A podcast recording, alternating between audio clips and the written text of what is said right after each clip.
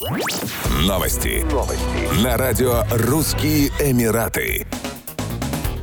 В Дубае, отеле вокруг небоскреба Бурдж-Халифа, самого высокого здания мира, в предстоящую новогоднюю ночь будут заполнены на 100%. В остальных районах города номера в отелях раскуплены на 90% в ночь с 31 декабря на 1 января, говорится в статистике портала Booking.com. Как говорят ательеры, высокий уровень заполняемости – результат усилий властей Дубая в части обеспечения безопасности, что породило высокий уровень доверия к Эмирату среди путешественников, как деловых, так и прибывающих на отдых. Для тех, кто хочет посмотреть новогодние салюты вживую, доступен вариант бронирования апартаментов в отеле. Они обойдутся примерно в 40 тысяч дирхамов. За квартиру-студию с частичным видом на небоскреб Бурдж-Халифа придется выложить 13 тысяч дирхамов. Виллу на острове Пальма-Джумейра в новогоднюю ночь можно будет снять за 78 тысяч дирхамов. Ательеры также отмечают, что в этом зимнем сезоне притоку гостей в Эмират способствует фестиваль шопинга с грандиозными скидками и всемирная выставка Экспо 2020.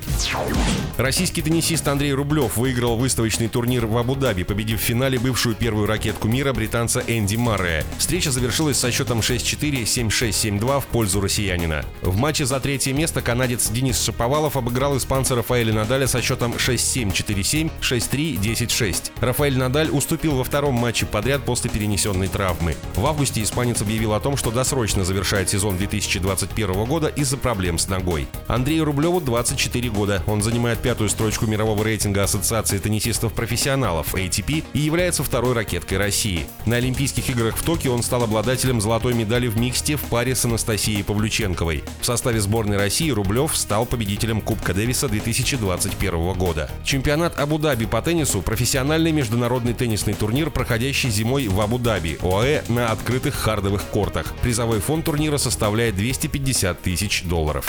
Еще больше новостей читайте на сайте RussianEmirates.com